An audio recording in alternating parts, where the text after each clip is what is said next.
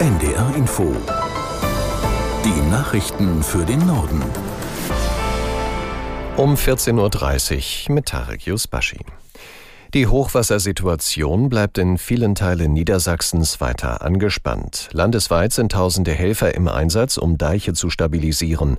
Schwerpunkteinsätze gibt es derzeit an mehreren Stellen. Torben Hildebrand in Hannover erläutert, wo die Lage besonders schwierig ist. Die Weser macht große Sorgen, die Aller, die Leine, auch die Oker und auch die vielen, vielen Nebenflüsse bereiten Probleme. In Drakenburg an der Weser ist der Pegelstand höher als beim Rekordhochwasser von 1981.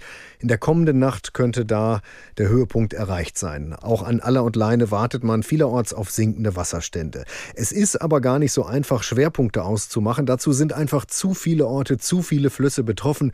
Die Gesamtgemeinde Flottwedel bei Celle, Meppen im Emsland oder Lilienthal bei Bremen. Überall sind Helfer mit dem Wasser beschäftigt. In Lilienthal sagt zum Beispiel der Bürgermeister, wir wissen nicht, ob die Deiche fünf Minuten oder ob sie zwei Wochen halten. Der Zugverkehr in allen Netzen der Nordwestbahn ist weiter beeinträchtigt. Grund ist dem Unternehmen zufolge die Witterung.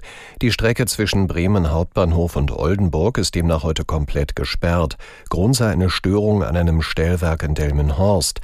Fahrgäste müssen sich nach Angaben der Nordwestbahn auch in den nächsten Tagen auf Verspätungen und Ausfälle einstellen.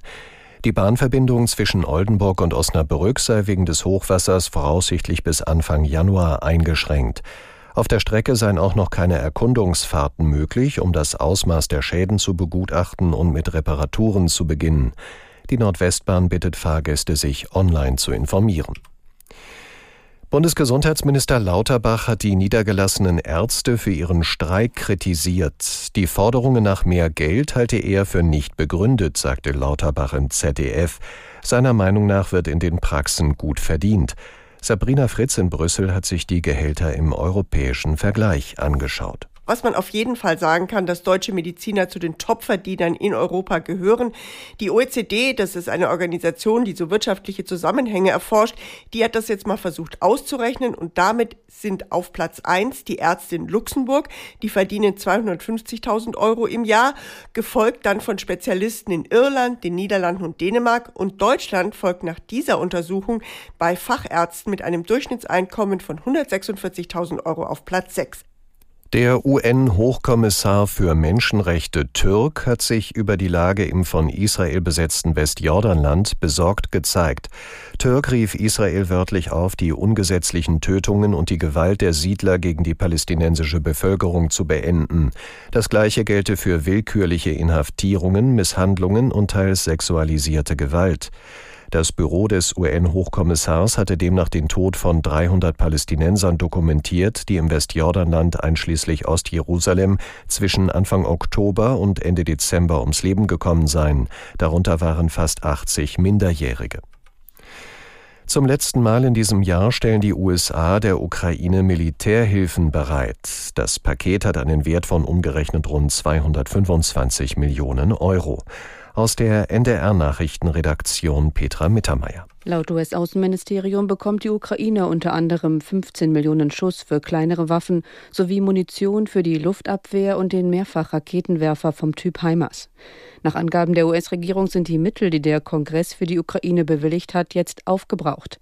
Ein Streit zwischen Republikanern und Demokraten blockiert derzeit die Freigabe neuer Hilfen. Kritik kommt in Deutschland unter anderem von Grünen-Chef Nuripur.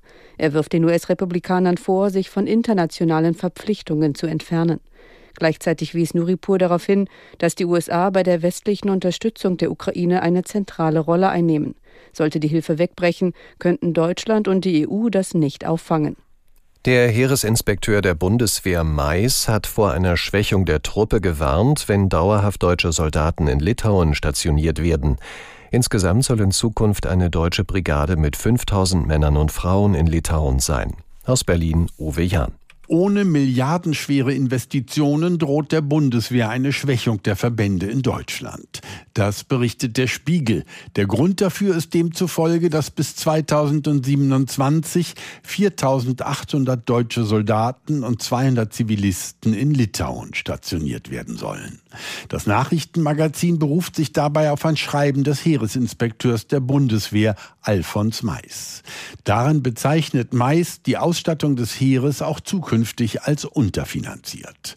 Ein Sprecher des Bundesverteidigungsministers reagierte auf die Kritik. Demzufolge wird aktuell noch an der Feinausplanung für die Aufstellung der Brigade gearbeitet. Deshalb nannte er keine Zahlen.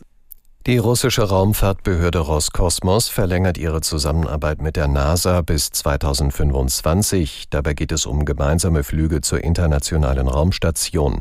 Bisher fliegt ein US-Astronaut als Teil der Besatzung eines russischen Raumschiffs zur ISS und umgekehrt.